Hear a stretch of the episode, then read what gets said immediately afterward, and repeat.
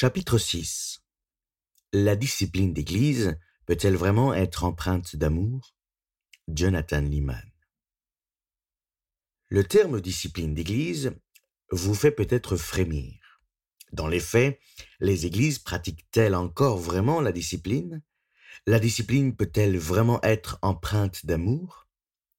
La discipline d'Église est bien un élément essentiel de la formation du disciple chrétien. Notez que disciple et discipline sont des termes connexes. Bien que la discipline implique à la fois l'enseignement et la correction, beaucoup ont tendance à employer le mot discipline pour désigner la partie de la correction. L'instruction et la correction sont toutes deux nécessaires à la croissance. Des élèves progresseraient-ils si leur professeur de mathématiques leur expliquait les leçons, mais ne corrigeait jamais leurs erreurs? Deviendraient-ils meilleurs si leur instructeur de golf leur montrait comment manier un club, mais ne les aidait pas à améliorer leur swing De la même manière, faire des disciples chrétiens implique l'instruction et la correction. Mais les gens utilisent le terme discipline d'église pour désigner uniquement la deuxième étape, à savoir celle de sanctionner le péché. Le processus de discipline commence par des avertissements exprimés en privé, comme lorsqu'une amie m'a un jour pris à part dans un couloir de l'église pour me dire Tu peux être vraiment égoïste parfois, avant d'énumérer plusieurs exemples concrets. Ce n'était pas facile à entendre, mais mon amie avait raison, et elle m'a aidé à progresser en me parlant avec franchise. Le processus de discipline prend fin quand la personne se repent ou, si nécessaire, lorsque l'Église retire de la liste de membres l'individu qui refuse de se repentir et l'écarte de la participation à la Sainte Seine.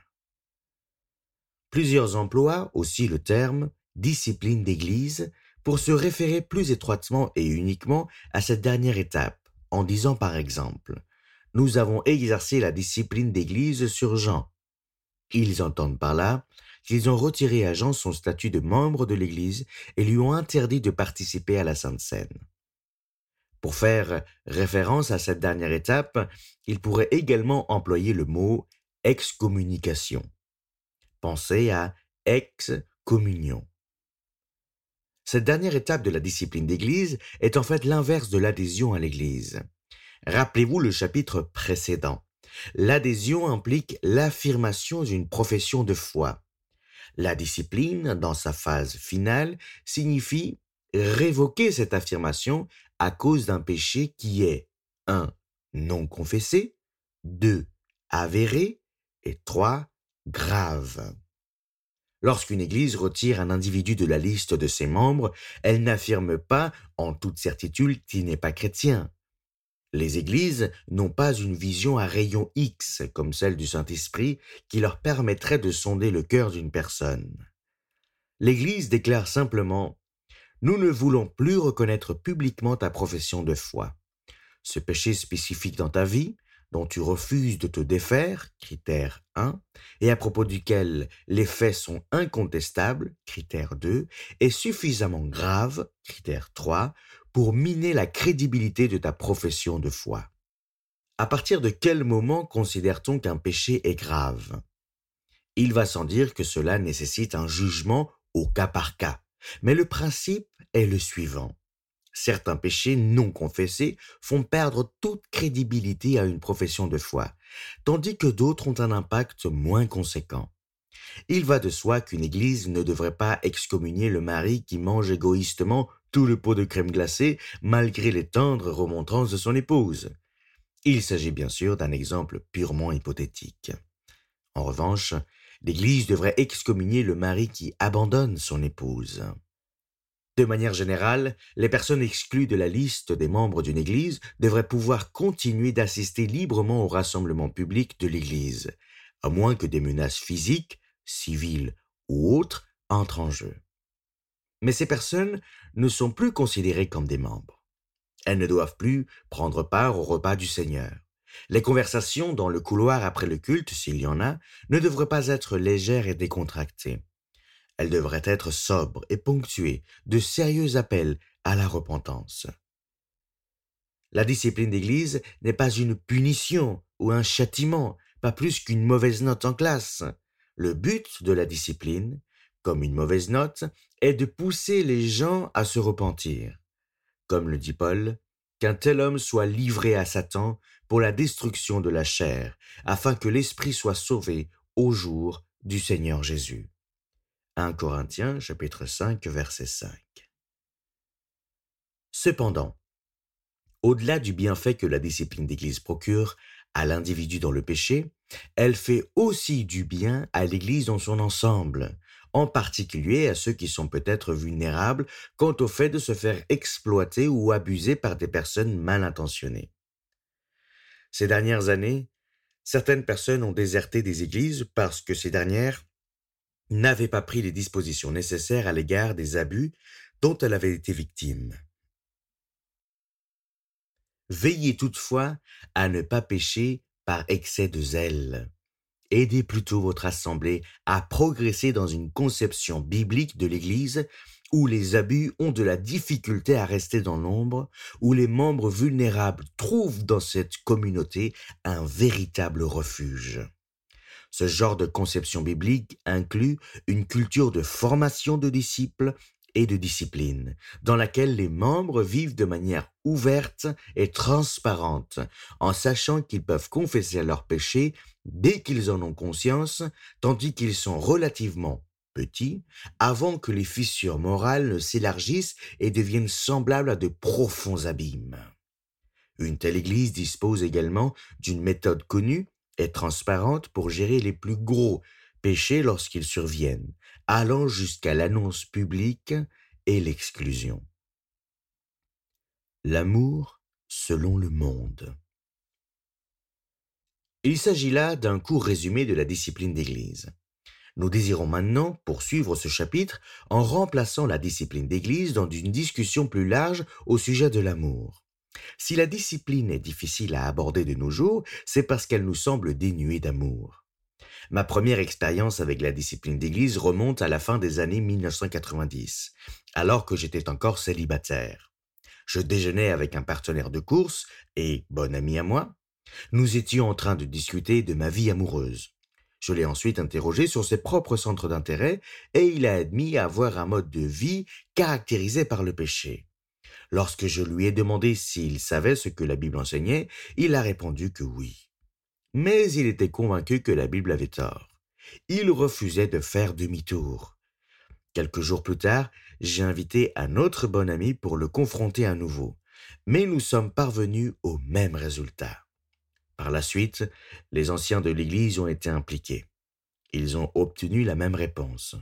Finalement, les anciens ont présenté le cas à l'Église.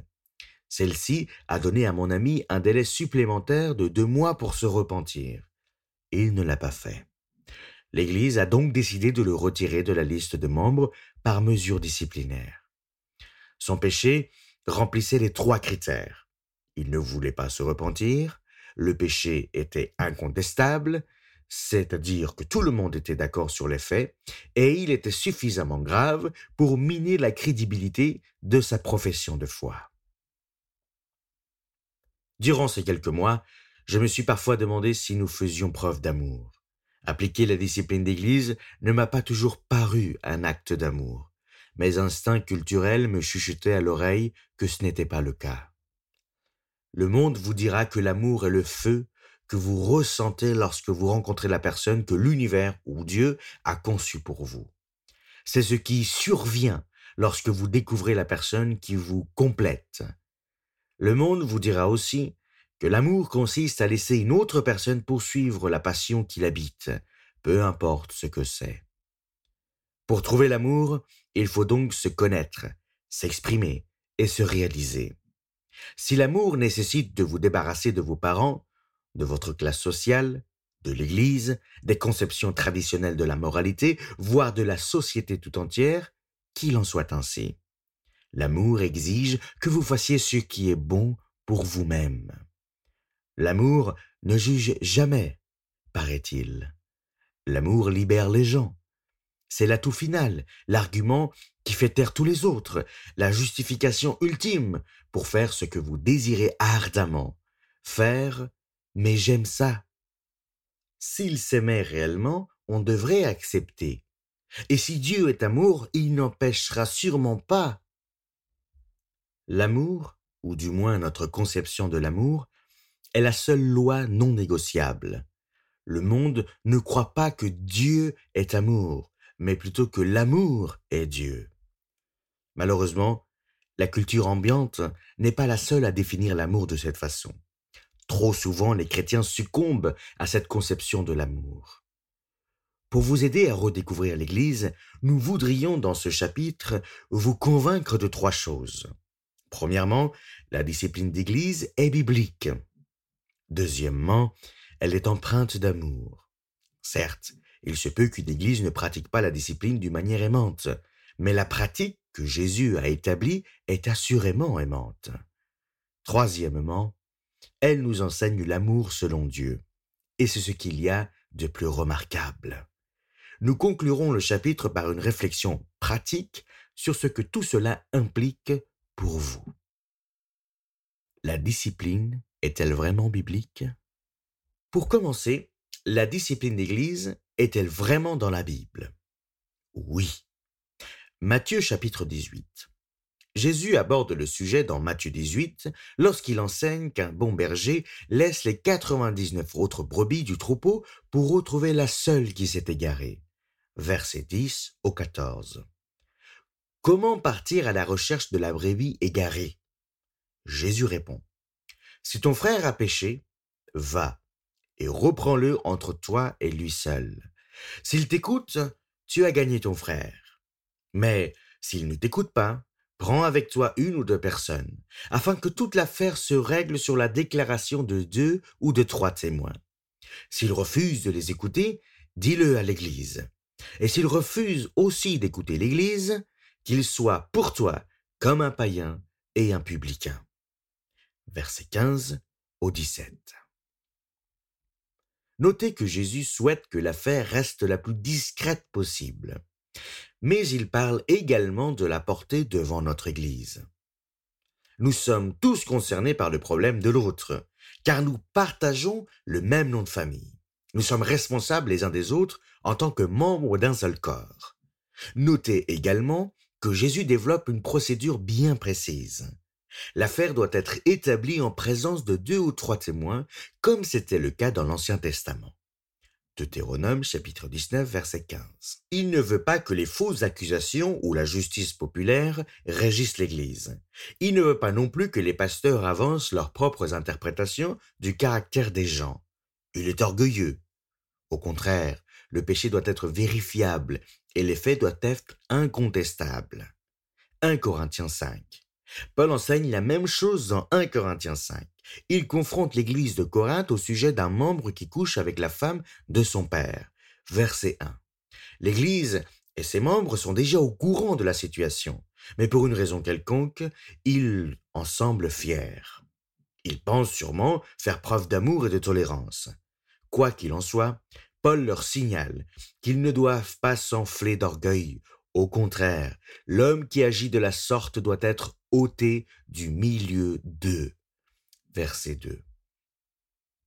Que devons-nous retenir du fait que la solution de Paul est toujours plus directe et radicale que celle de Jésus? Il n'existe pas de procédure unique en ce qui concerne la discipline d'Église. Chaque cas doit être étudié avec soin et sagesse, en prenant compte des faits particuliers, de l'affaire et de tous les détails contextuels qui pourraient être pertinents.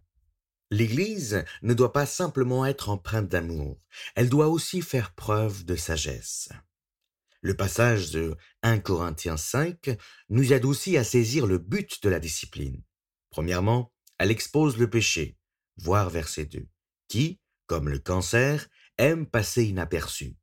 Deuxièmement, la discipline met en garde contre un plus grand jugement à venir, verset 5. Troisièmement, la discipline est salutaire. C'est le dernier recours de l'Église lorsque tous les autres avertissements sont ignorés. Verset 5. Quatrièmement, la discipline protège les autres membres de l'Église. Tout comme le cancer s'étend d'une cellule à l'autre, le péché se propage rapidement d'une personne à l'autre. Verset 6. Cinquièmement, la discipline préserve le témoignage de l'Église lorsque celle-ci commence à suivre les voies du monde. Voir verset 1.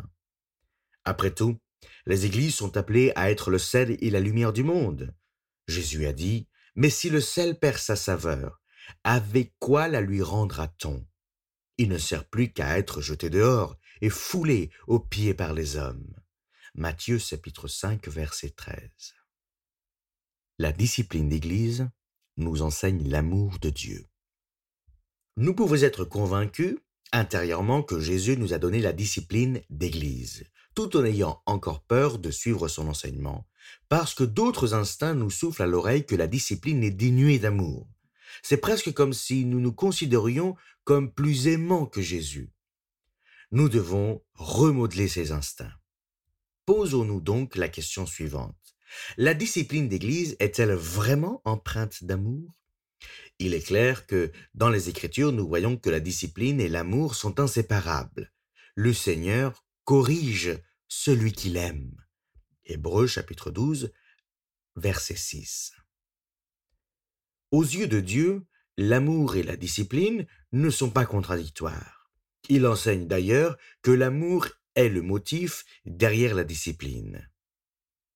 L'auteur de l'Épître aux Hébreux décrit la discipline comme un acte d'amour, car elle nous aide à grandir dans la sainteté, la justice et la paix. Dieu, c'est pour notre bien qu'il nous corrige, afin de nous faire participer de sa sainteté. Certes, sur le moment, une correction ne semble pas être un sujet de joie, mais plutôt une cause de tristesse. Mais par la suite, elle a pour fruit, chez ceux qui ont ainsi été formés, une vie juste, vécue dans la paix. Hébreux chapitre 12, versets 10 et 11. Bible du semeur. L'expression elle a pour fruit une vie juste vécue dans la paix dépeint l'image d'arbres croulant sous le poids des fruits lorsqu'ils sont prêts pour la récolte. N'est-ce pas là un beau tableau? Concrètement, notre culture véhicule l'idée selon laquelle l'amour équivaut à l'expression de soi, mais l'on trouve dans la Bible un certain nombre de choses qui vont à l'encontre de cette pensée. Elle déclare que l'amour ne se réjouit point dans l'injustice, mais qu'il se réjouit dans la vérité. 1 Corinthiens chapitre 13 verset 6. Elle décrit l'amour comme un partenaire de la vérité. 2 Jean chapitre 1 verset 13. Vous vous considérez peut-être comme quelqu'un d'aimant, mais si vous ne marchez pas selon la vérité et mettez votre plaisir en ce que Dieu qualifie de mauvais, vous n'êtes visiblement pas aussi aimant que vous le pensez. Jésus lui-même englobe l'amour avec le respect des commandements de Dieu. Il dit à propos de lui-même, Il faut que le monde reconnaisse que j'aime le Père et que j'agis conformément à ce qu'il m'a ordonné. Jean chapitre 14 verset 31, Bible du Semeur. Il dit la même chose à notre sujet. Celui qui a mes commandements et qui les garde, c'est celui qui m'aime. Verset 21. Il ajoute même que si nous gardons ses commandements, nous demeurons dans son amour. Chapitre 15, verset 10. Et Jean dit que si nous gardons la parole de Dieu, l'amour de Dieu sera parfait en nous. 1 Jean chapitre 2 verset 5. Ces passages dévoilent que la plupart d'entre nous ont besoin de revoir radicalement leur conception de l'amour. Dans la Bible, l'amour, comme la foi, conduit à l'obéissance, et l'obéissance est un signe d'amour et de foi, comme on le voit ici. L'amour biblique conduit à l'obéissance qui elle-même caractérise l'amour biblique. Pensez à la leçon biblique selon laquelle Dieu est amour. 1 Jean chapitre 4 verset 16. Lorsque des personnes qui prétendent aimer Dieu s'éloignent de lui, nous montrons que nous les aimons davantage en les corrigeant et en leur disant Non, non, non. Dieu est amour. Donc si tu recherches l'amour, tu dois revenir à Dieu. Ceux qui s'opposent à Dieu et lui désobéissent fuient l'amour. Ils choisissent autre chose que l'amour, bien qu'ils appellent cela de l'amour. Si Dieu est amour, nous aimons les autres lorsque nous leur partageons l'Évangile afin qu'ils puissent connaître Dieu. Si Dieu est amour, nous aimons les autres lorsque nous leur enseignons tout ce que Dieu commande afin qu'ils puissent à leur tour le refléter auprès de leurs semblables. Si Dieu est amour, nous montrons aux autres que nous les aimons lorsque nous les corrigeons quand ils s'éloignent de Dieu.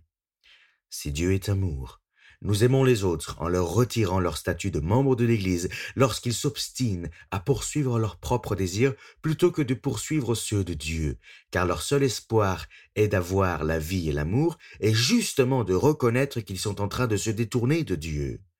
Ainsi, les Églises devraient pratiquer la discipline d'Église par amour. Par amour pour le pécheur afin qu'il se repente. Par amour pour les autres membres de l'Église afin qu'ils ne s'égarent pas, par amour pour les non-chrétiens, afin que l'Église ne soit pas pour eux un autre lieu de mondanité de plus, par amour pour Christ, afin que nous puissions représenter son nom avec droiture. La sainteté de l'amour de Dieu. La discipline d'Église nous enseigne une caractéristique bien spécifique de l'amour de Dieu, mais celle-ci est très souvent absente des définitions. L'amour de Dieu est saint. On ne peut pas avoir l'amour de Dieu sans la sainteté qui s'y rattache. Son amour sert ses objectifs saints, qui sont remplis d'amour. Parfois, les gens opposent ce qu'ils appellent les églises de la sainteté aux églises de l'amour. La distinction est impossible.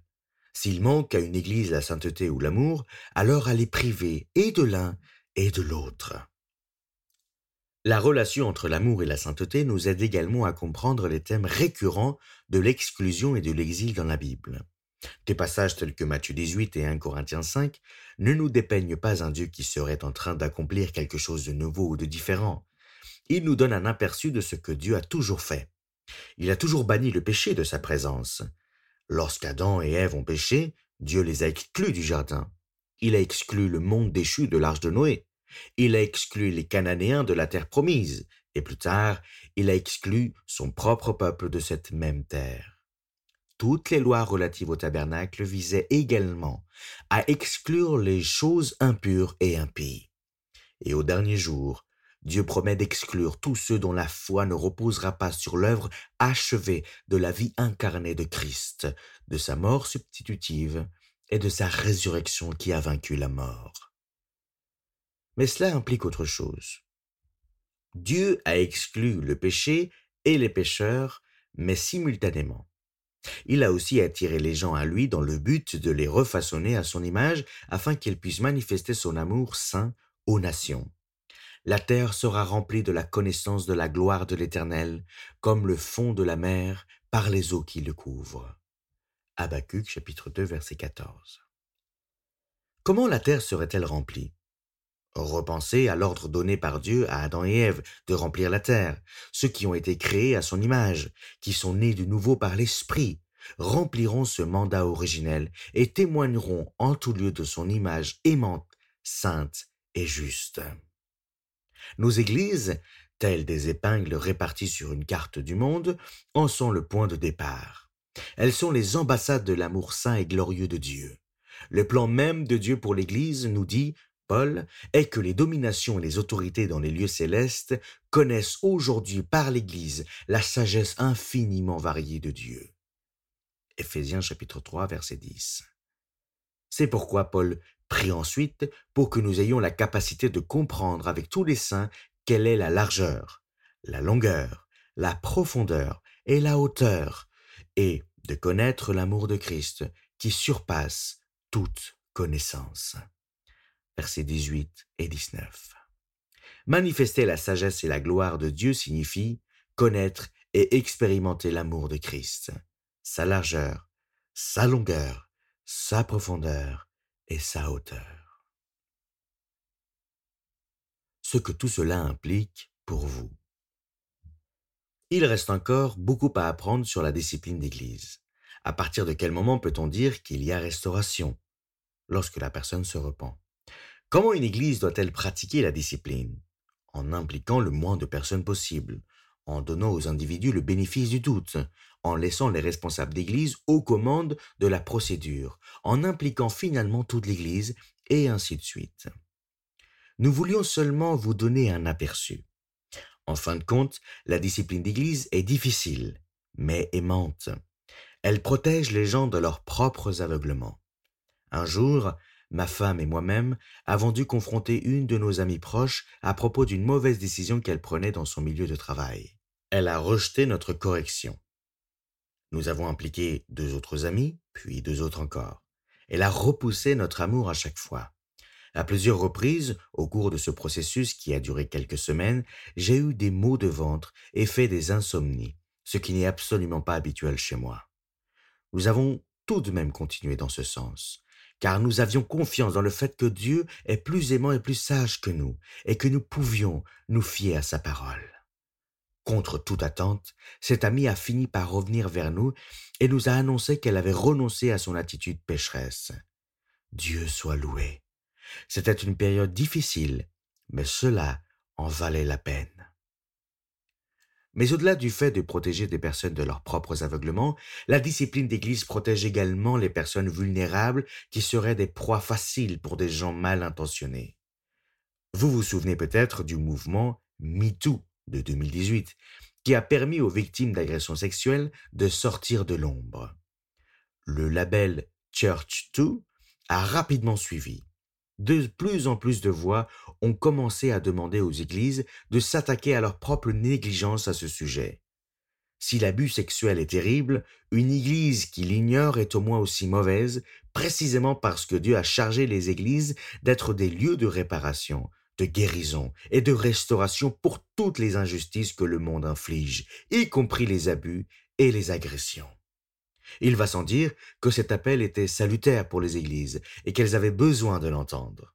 Heureusement, de nombreuses églises ont pris l'habitude de résoudre ces problèmes de manière fidèle, ferme et rapide. D'autres ne le font pas. Elles sont mal éduquées et mal équipées pour répondre à cette problématique, et elles sont lentes à réagir. Ou pire encore, elles refusent de voir le problème. Quoi qu'il en soit, la solution n'est pas de déserter les églises. Nous devons plutôt nous assurer que nos églises ouvrent la Bible et s'emparent des outils que Dieu a fournis pour, au mieux, prévenir ces abus ou, au pire, apporter une réponse ferme aux abus, une culture de formation du disciple et du discipline. Une église qui pratique la discipline de manière humble, aimante et responsable n'a tout simplement pas besoin d'un mouvement MeToo ou ChurchToo pour lui rappeler quoi faire. Quelle leçon pouvez-vous personnellement tirer de tout cela? Assurez-vous de construire des relations avec les autres membres de l'Église afin de les connaître, mais aussi pour vous faire connaître. La confiance se développe dans un environnement où les conversations sont humbles et honnêtes. Efforcez-vous d'être une personne facile à corriger. Si ce n'est pas le cas, vos amis et les membres de votre famille en déduiront rapidement que vous corriger est un exercice futile, voire dangereux, et ils arrêteront. Vous vous retrouverez alors sans protection. Invitez les gens à vous connaître. Accueillez favorablement les commentaires constructifs. Confessez vos péchés. Prenez le risque d'être embarrassé. Encouragez les autres dans leur marche avec Christ. Soyez prêts à avoir des conversations gênantes au cours desquelles vous défiez le péché avec douceur et tendresse. Concrètement, cela veut dire que vous devez commencer par des questions et non des accusations, afin de vous assurer de bien comprendre la situation. Les pasteurs ne sont pas les seuls à devoir faire cela. Tous les membres sont concernés. Si vous et les autres membres de votre Église vivez de cette manière, la majeure partie de la discipline d'Église ne concernera jamais plus d'une ou deux personnes. Les anciens n'en entendront jamais parler. Le corps fonctionnera comme il se doit, chaque membre édifiant le corps dans l'amour. Éphésiens chapitre 4 versets 15 et 16.